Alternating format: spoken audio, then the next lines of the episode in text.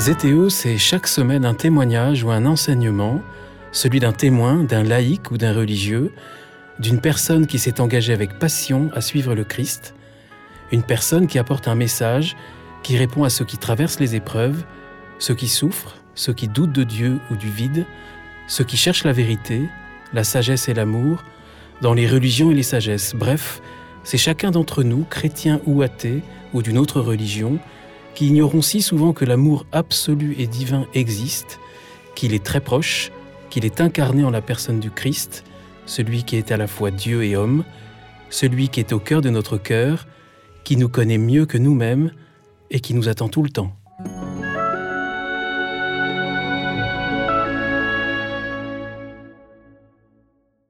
Bonjour chers auditeurs de ZTO, bienvenue pour un nouvel épisode, un épisode qui marque euh, l'entrée dans ce temps si fort de l'année, euh, ce temps de Pentecôte. Et cette année, c'est une grande joie de retrouver, comme l'année dernière, le frère François Cassin-Géna-Trévedi qui a accepté de, de nous accompagner pour euh, cette retraite que nous allons retrouver en deux temps, aujourd'hui, dimanche de Pentecôte, et demain, lundi de Pentecôte. J'invite les auditeurs à écouter cet épisode que nous avons diffusé déjà depuis deux semaines avec le frère François qui nous permet cet épisode de, mieux le rencontrer. Donc frère François, merci infiniment. Merci Guillaume. Merci frère François et, et belle Pentecôte à tous. Belle Pentecôte et euh, le micro maintenant est à vous. Merci Guillaume. Alors c'est vrai que l'année passée j'avais déjà euh, proposé une méditation. Je vais peut-être me, me répéter d'ailleurs involontairement, c'est fort possible. Mais Pentecôte, nous sommes 50 jours après Pâques et nous sommes toujours en fait dans le mystère pascal. Euh, la, Pentecôte est inséparable de Pâques. C'est un seul jour. Voici le jour que le Seigneur a fait, jour d'allégresse et de joie, comme nous l'avons chanté avec le psaume 117, le jour de Pâques. Et le matin de Pâques est dans, dans l'intimité l'intimité avec les amis. Euh, Jésus qui se manifeste à des témoins choisis, comme disent les actes des apôtres. Marie-Madeleine, Pierre et Jean, les disciples d'Emmaüs, tout ça reste très très confidentiel.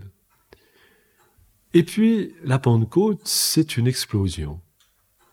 C'est une, c'est une grande fête foraine, au fond, au beau sens du terme. C'est en plein air, c'est en plein jour, c'est sur le seuil de l'été, 50 jours après Pâques, et on est dans le, là, non pas dans le confidentiel, mais au contraire dans la, manifestation totale. Et il y a une, joie de Pentecôte, euh, une joie de d'ivresse. certains pensent que les disciples sont ivres. Mais cette joie est préparée là aussi par une concentration, par un recueillement. Ce qui précède le récit de la Pentecôte dans les, actes des apôtres, les, disciples se réunissent dans le cénacle avec Marie, mère de Jésus, et il y a un recueillement. Et il n'y a pas d'explosion véritable s'il n'y a pas un recueillement qui précède. Il y a là comme une loi physique il va y avoir là comme loi spirituelle pour l'Église. Pas, pas de mission, pas d'expansion sans un recueillement profond dans la prière.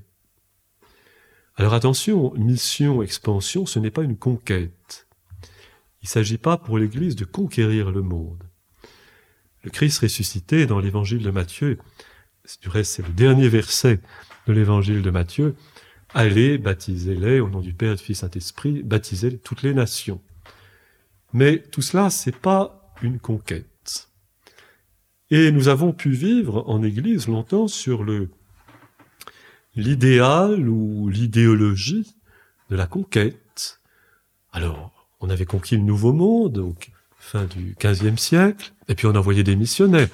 Alors tout cela est très beau, il y a des choses magnifiques et ce, ces grands, ce grand élan missionnaire à différentes époques de l'Église. Mais il ne s'agit pas de conquérir le monde. Et la Pentecôte n'est pas le début d'une conquête.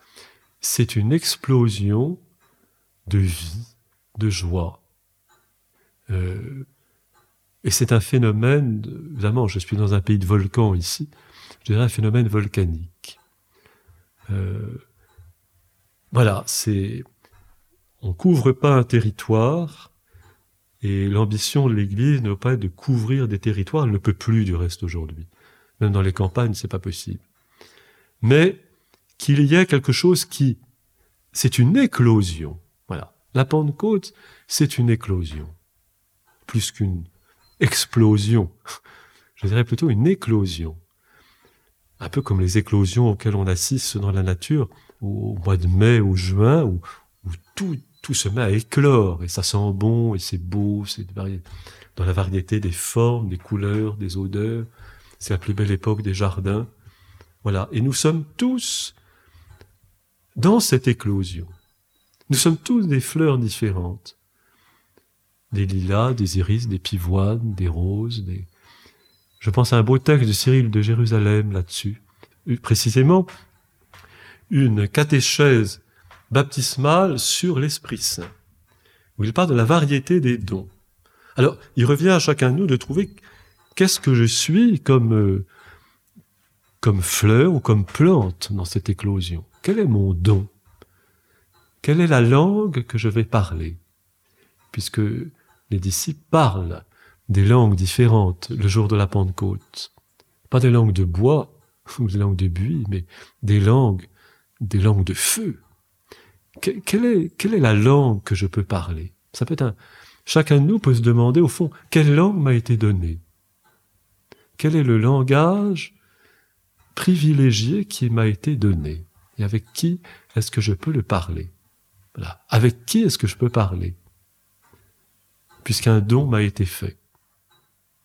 Et voilà, dans cette variété, cette éclosion, l'Église de Pentecôte n'est pas une réalité euh, monolithique, avec des clones, mais c'est une variété de dons, une variété de formes, euh, parce que chacun, chacun tel qu'il est, est comme, je dirais, soufflé comme du verre. Euh, c'était beau, les souffleurs de verre autrefois.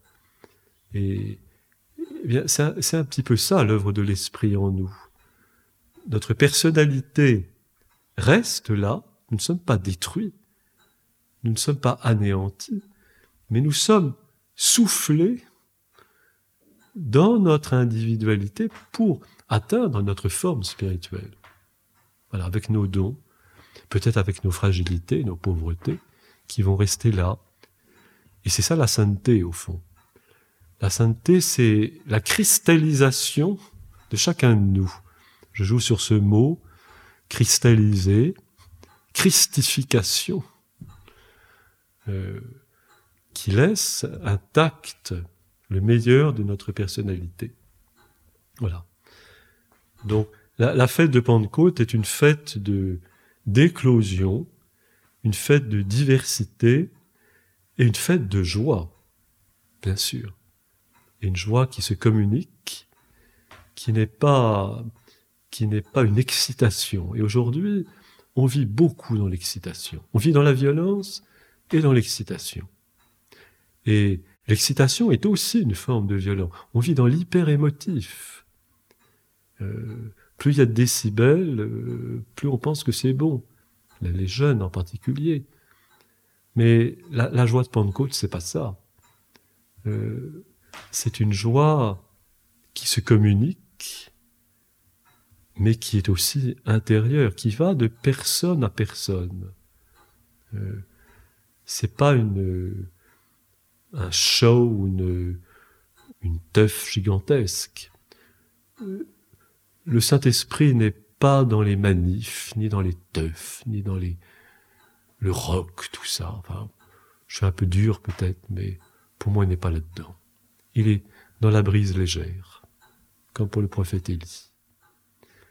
Et le, la communication de l'évangile se fait petit à petit euh, de personne à personne, de conversation à conversation. Voilà. Alors, la, scène de Pentecôte résume tout cela. Elle nous montre le noyau, mais après, tout se fait dans l'humilité, la simplicité, et non pas la conquête, avec l'idéal de réussite qu'elle véhicule. Euh, Dieu a horreur du nombre. Alors je sais bien que dans les actes des apôtres, on nous dit tout à coup, il y en a 3000 qui se convertissent, c'est vrai. Mais ce ne sont pas des recensements. Et les recensements n'ont pas bonne presse dans l'écriture. Quand David recense son peuple, il se ramasse une peste. Voilà, rester dans l'au-delà du nombre, comme rester dans l'au-delà du nom. Un Dieu que nul ne peut nommer et que nul ne peut compter. Et avec un Dieu que nul ne peut nommer, marche une Église que nul ne peut compter, qui n'a pas d'effectif, puisque la réalité spirituelle de l'Église déborde complètement euh, les certificats, les, registres, tout cela. Euh, tout homme fait déjà partie de ce mystère de l'Église. Voilà ce que je voudrais dire, tout simplement, pour ce jour de Pentecôte.